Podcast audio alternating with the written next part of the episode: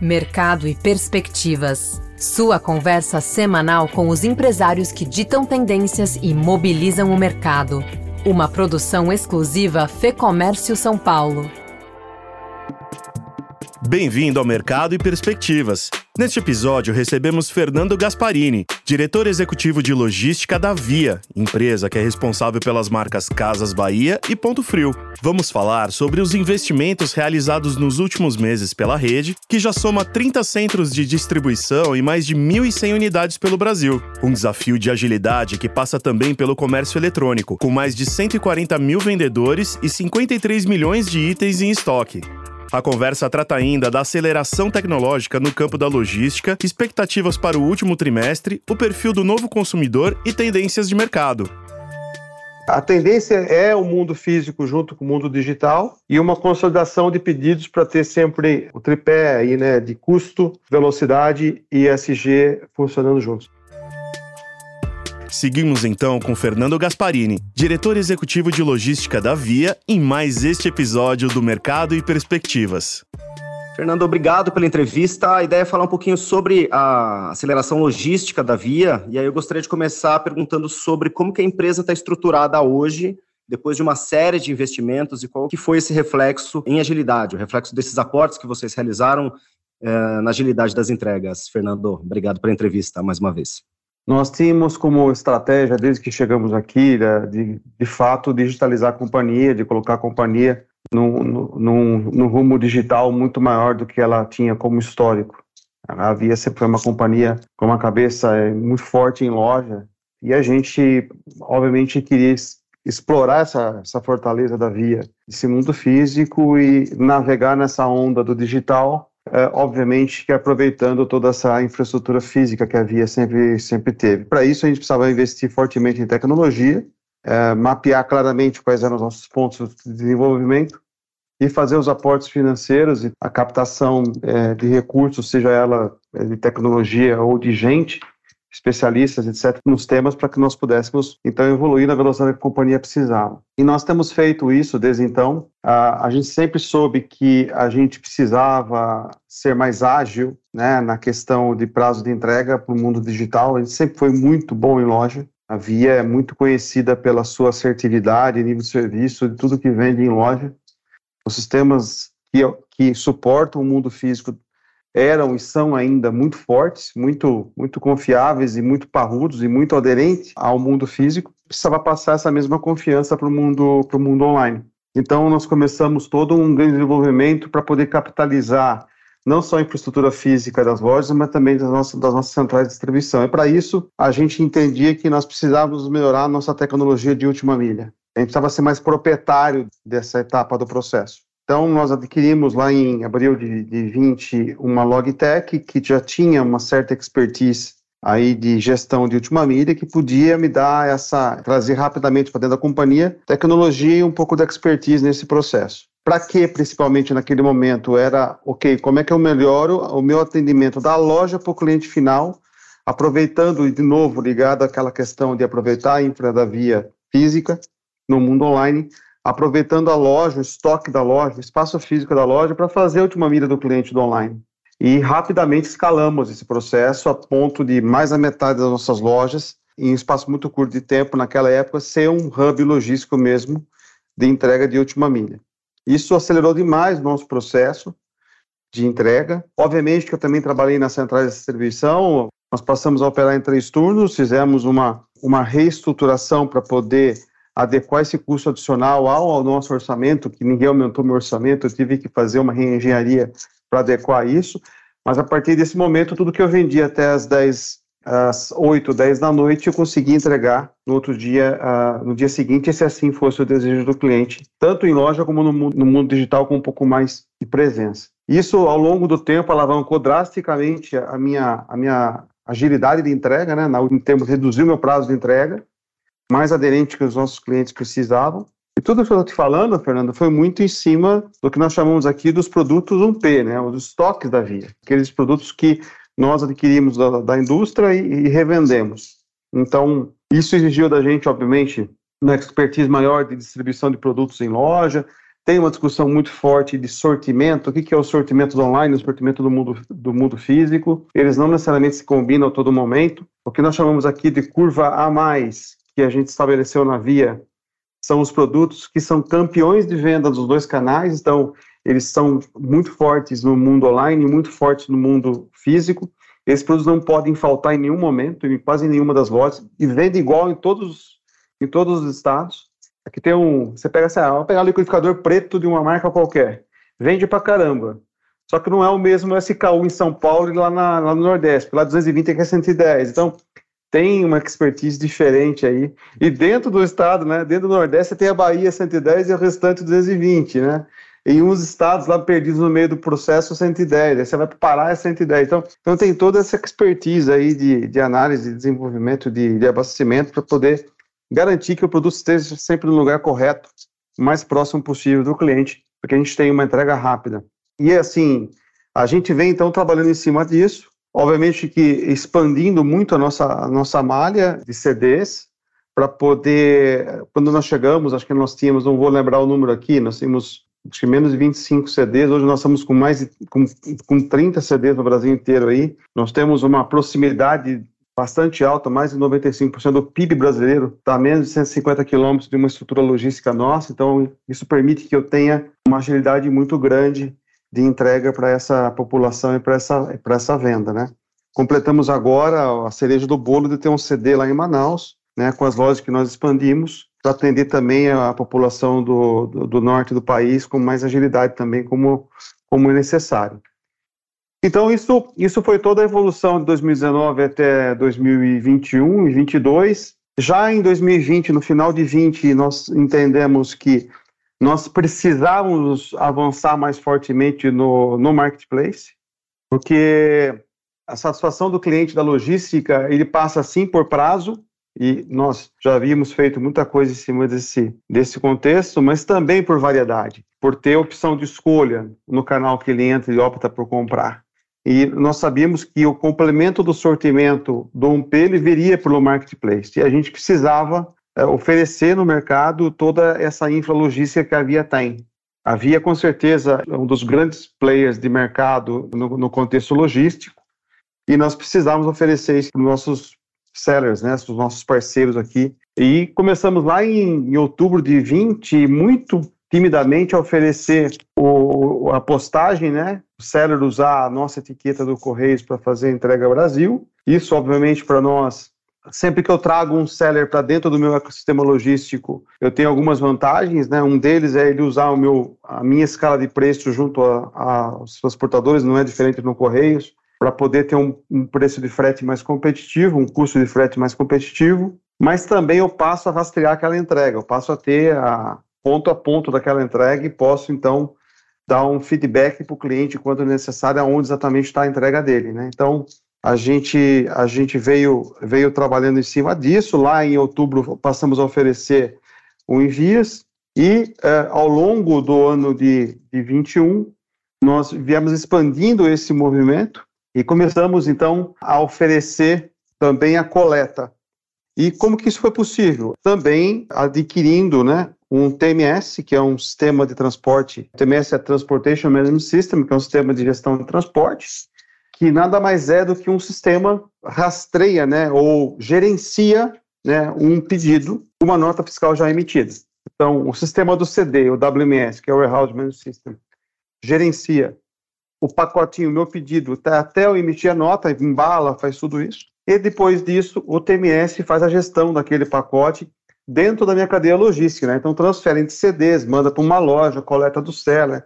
Uma vez que eu fiz esse investimento, eu tenho essa tecnologia integrada dentro do meu sistema, eu consigo também oferecer para o seller que vende acima de X pedidos, eu coleto esse pedido lá na, na fábrica, na lojinha dele lá, ou na estrutura onde ele tem, trago para dentro do meu, do meu CD, já faturado para o cliente embalado, e encaixo nas minhas cargas e mando esses pacotes para todas, para o Brasil inteiro. Eu costumo dizer que uma vez que o pacote entre numa loja minha, no modalidade drop-off, que o seller também pode fazer o drop-off em loja, ele permita que eu passe coletando um, um, pacotinho lá na, na estrutura dele, faça uma postagem em qualquer correio, né? Quer dizer que é, é como se estivesse em São Paulo e você entrou numa estação do metrô. A partir do momento que você entrou numa estação do metrô, você está conectado com toda a malha, você anda São Paulo inteiro dentro daquela estação, das estações de metrô, só fazendo conexões. E essa é a maestria do jogo, é fazer essas conexões de uma maneira integrada, super clara, sem fricção no processo para que esse pacotinho ande com bastante eficiência ao longo, do, ao longo do meu, do meu, da minha jornada, sempre conectado ao prazo que eu prometi para o cliente na ponta, né? Perfeito. Não, você trouxe bons exemplos, Fernando. Você trouxe o exemplo da questão do 110 220, que eu imagino que seja um super desafio, da logística que é aplicada aos sellers também. Queria falar um pouquinho de tecnologia por trás disso. Como que vocês têm é, utilizado inteligência artificial, essas ferramentas de análise de consumo, de comportamento do cliente, nesse processo de otimização? A gente tem, eh, nós fizemos um investimento numa tecnologia de inteligência artificial para ajudar a gente no abastecimento das centrais de distribuição e de loja. Uma tecnologia está em implantação, nós escolhemos cinco categorias de alto impacto para nós, e em alto impacto significa, obviamente, investimento em estoque, investimento em, espaço de CD e investimento em transporte. Né? São, são categorias de altíssimo impacto de resultado para a via. E a gente está implantando isso, e essa tecnologia, o que, que ela faz? Né? Ela, ela consegue é, além de usar o que é tradicional no modelo de abastecimento do varejo, que é olhar a demanda passada e projetar o futuro, vários algoritmos fazem isso de maneira tradicional e com bastante eficiência, a se dizer isso, né?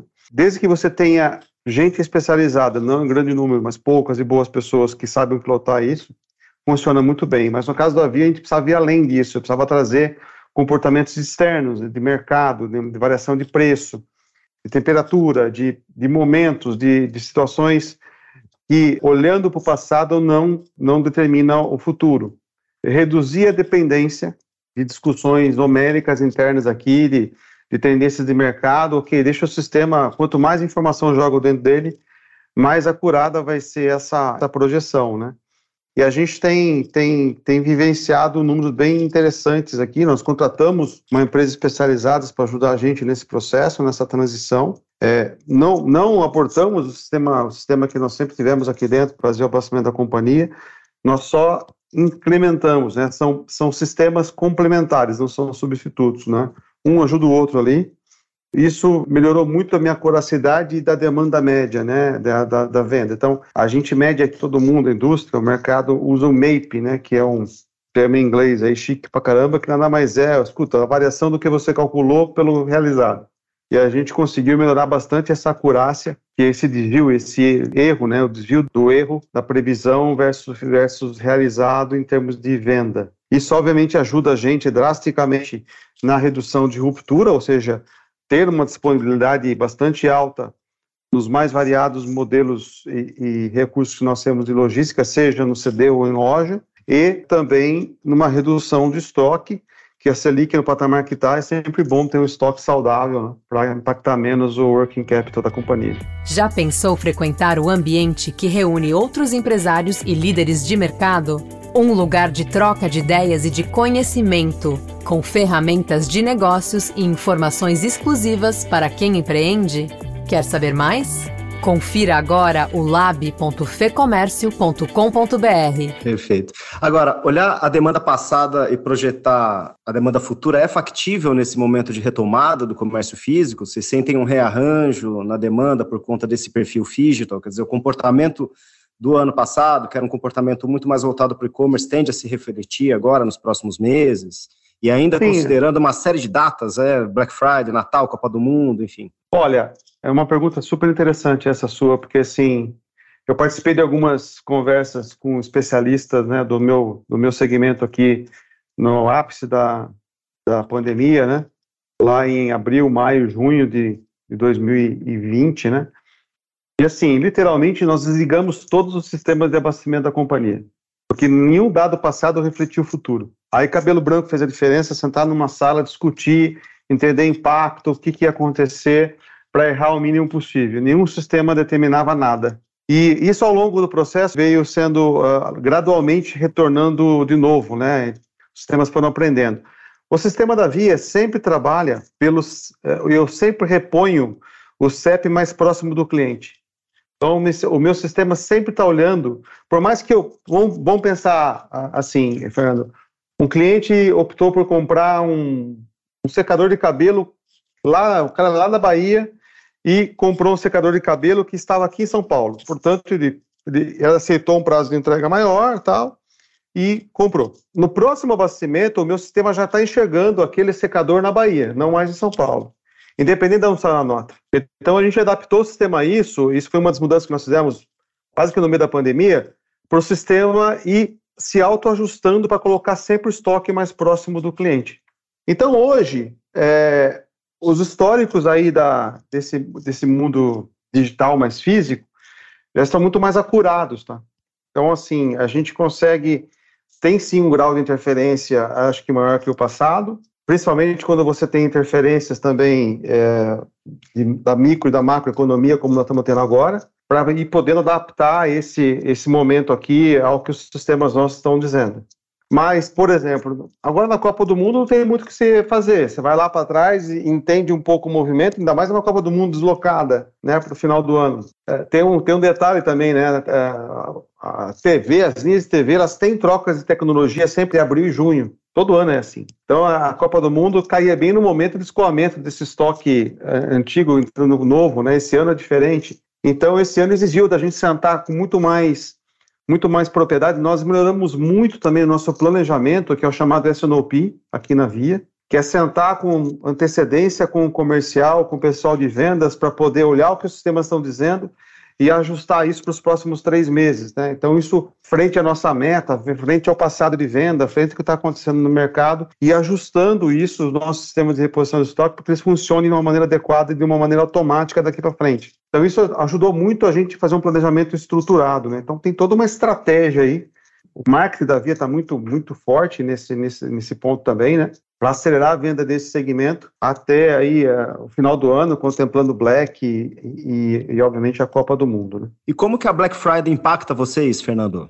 A Black Friday é um momento super para o varejo como um todo, e não diferente para a Via, muito importante, mas que exige da gente um planejamento né, é, incrível nos 12 meses. Quero dizer isso aqui, a gente não pode pensar num processo, numa tecnologia nova para a Via, sem pensar como isso funciona na Black, ou seja, de uma maneira escalável, de uma maneira sustentável, que seja um processo que lá na Black também vai funcionar bem, né? Então, todos os nossos processos de tecnologia são desenvolvidos para poder ter um volume três vezes maior no espaço de curto de tempo, aí de três dias da Black, né? Que é na sexta, sábado, domingo, para que suporte isso. Então, só para você ter uma ideia, eu duplico toda a minha capacidade logística nesses três dias. É, é um volume absurdo. E a Via fez investimentos com sorters que mexe com caixa, de maneira automatizada aí nos últimos três anos também. E estamos com full capacity aí para a próxima Black.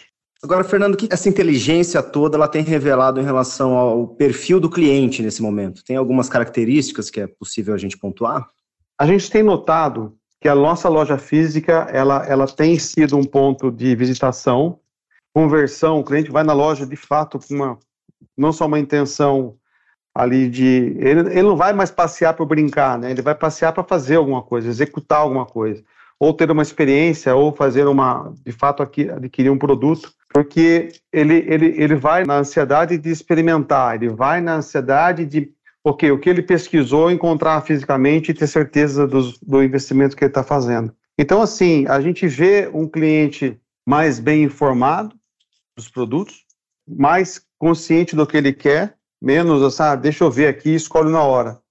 Ele chega lá já quase com a decisão tomada para confirmar algumas coisas e executar a compra. E ele hoje, obviamente, consciente do que é um preço na internet, um preço na loja. Isso também fez com que os nossos. É impressionante, Fernanda, deixa eu deslocar um pouco a sua pergunta para o nosso pessoal da loja. Antes da pandemia, o mundo digital e o mundo físico eram quase que concorrentes dentro da mesma empresa.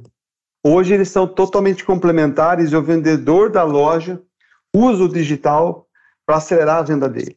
O vendedor nosso, um vendedor bom nosso, um vendedor como, graças a Deus, a gente tem bastante aqui dentro, ele não fica sentado mais esperando o cliente entrar, ele fica usando o canal digital para acelerar o CRM dele, para poder ativar a venda, chamar o cliente para a loja, fazer uma venda, seja o cliente vindo na loja fisicamente ou ele mandando vídeo pelo WhatsApp, explicando como funciona o produto e tal.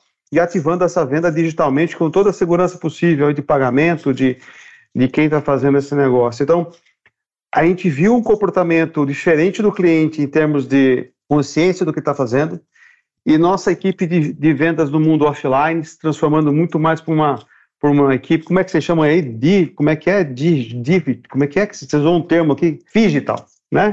Digital. O, no, o nosso vendedor já não é mais um vendedor de loja, ele é um vendedor digital, né?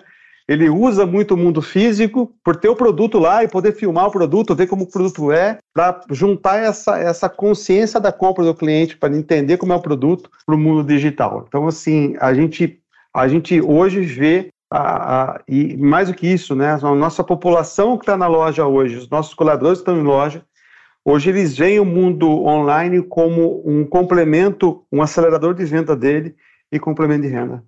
Caminhando para o fim aqui, queria falar um pouquinho sobre essa agenda ESG, que eu sei que é super forte aí na Via, como que ela tem sido aplicada aí no campo da, da logística também. A Via sempre foi muito consciente disso, com o tratamento do papelão de loja, a coleta das embalagens na, na casa dos clientes. Nós temos uma cooperativa gigante que atende os nossos CDs, tem uma operação muito grande aqui em Jundiaí, uma cooperativa que processa todo esse, esse material das lojas, da entrega de cliente e as, e as, nossas centrais de distribuição. E a gente tem investido sempre que possível aí nessa frota elétrica, estudando todo tipo de, de novos modelos de transporte mais, mais eco-friendly, né? mais, mais consciente nessa questão do, do ESG, usando toda essa, essa, essa governança nova está se colocando, muito aberto a isso, né, não fechando os olhos para isso e, e, querendo acelerar aqui dentro. É, obviamente que nós temos o pratinho economia e, ESG sempre para lançar, mas investimentos nessa área hoje são necessários porque nós aqui entendemos que isso, que isso é o futuro. Nós somos, obviamente, uma empresa muito forte em transporte, né? Mas a gente tem, a gente tem tentado cada vez mais aí ter essa consciência de, de CO2, né, equivalência, esse tipo de coisa, e o que a gente tem feito aí, é, nos últimos tempos, já tem nos dado aí anualmente quase 80 toneladas a menos de CO2 aí no que a gente faz é, anualmente aqui na, na companhia. Né? Fernando, última pergunta, queria falar um pouquinho de tendência com você, que tendências que você elencaria do ponto de vista da cadeia logística, se elas estão mais voltadas para a questão digital, do ponto de vista de sistema, de inteligência artificial, ou mais estrutural, do ponto de vista de novos CDs, de maior malha, etc. Eu, eu, acho que é um, é, é um pouco de tudo, tá? Uh, o que a gente tem visto e usado aqui é uh, algoritmos de estudo de malha com uma maneira bastante constante. Justamente a mudança do consumo, ela mais do que mexer no sistema de abastecimento, ela também muda as nossas malhas constantemente. Logística é muito simples, Fernando, assim, é você ter um consolidador mais próximo possível do cliente, a ponto de você chegar com uma carreta uma carreta naquele consolidador e, e sair com veículos pequenos na ponta, para você ter agilidade e um frete baixo, obviamente, uh, reduzir o seu KM justamente ligado a ESG, a todo esse contexto aí de custo também. Então, é, esse estudo da onde ter os meus CDs, mas a, acima de tudo, a gente aqui na Via tem como tendência usar demais as nossas lojas. Nossas lojas são lojas grandes, elas têm um espaço de, de, de armazenagem alto, depósito alto, e a gente otimiza ao máximo isso. Então, assim, hoje, além de eu vender o estoque que está na loja, eu também peço, pego produtos que estão no CD, que foram vendidos próximo daquela loja, mando para a loja e da loja eu faço a última milha. A loja é um ponto de cross-docking. E o meu sistema por trás disso, olhando não só o abastecimento, mas analisando todas essas rotas, fica sistematicamente esse processo e fala, poxa, é, esse grupo de lojas já, já saturou, faz sentido eu abrir um, um centro urbano de distribuição ali. O que é esse centro urbano? Puxa, pega um galpão ali de 1.200 metros, 1.000 a 2.000 metros e faço uma área de, de, recebimento de produtos dos CDs, das lojas, para fazer a entrega da última milha. Mas aí é que eu, eu, criei a densidade naquele local, né? E aí que vem o fulfillment, né? E aí que vem eu também para jogar para esse, esse centro de distribuição e local a demanda dos meus sellers, né? Então, os pacotinhos, né? A gente acabou não explorando muito isso no fulfillment, mas o fulfillment, e, e, com a aquisição que nós fizemos da CNT aí no início desse ano, permitiu que eu jogasse mais pacotinhos dentro do meu, dos meus CDs, estoque esses dos nossos sellers, das nossas lojas parceiras, aonde eu faço o processamento desse pedido, além de estocar, eu faço a embalagem, imito a nota e tal, incluo esse pacote dentro do meu sistema logístico, e não diferente, mando para a loja também para fazer a última milha. A Via sempre precisou, ela sempre foi muito forte no, no pesados, né?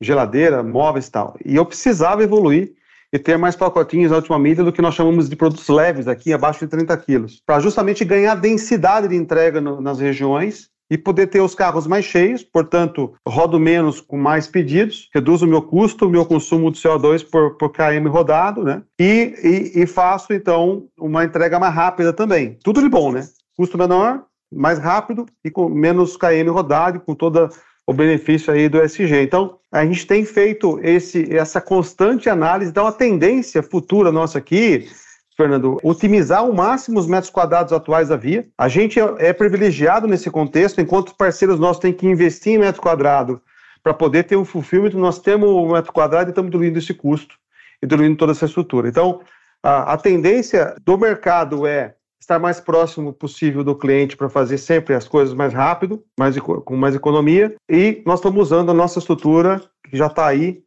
com uma maneira muito mais inteligente. Nós temos um, um, um algoritmo, um sistema especializado para isso, inclusive com o tributário. Tá? A tendência é, de, é o mundo físico junto com o mundo digital e uma consolidação de pedidos para ter sempre o tripé aí, né, de custo, velocidade e SG funcionando juntos. Essa foi a conversa com Fernando Gasparini, diretor executivo de logística da Via. Eu sou o Marcelo Pacheco, a entrevista e roteiro deste episódio são de Fernando Saco e a edição do estúdio Johnny Days. Obrigado pela sua companhia e até o próximo episódio. Informação e análises inéditas, mobilização empresarial, ferramentas de negócios exclusivas. Tudo isso você encontra no lab.fecomércio.com.br. Acesse agora e confira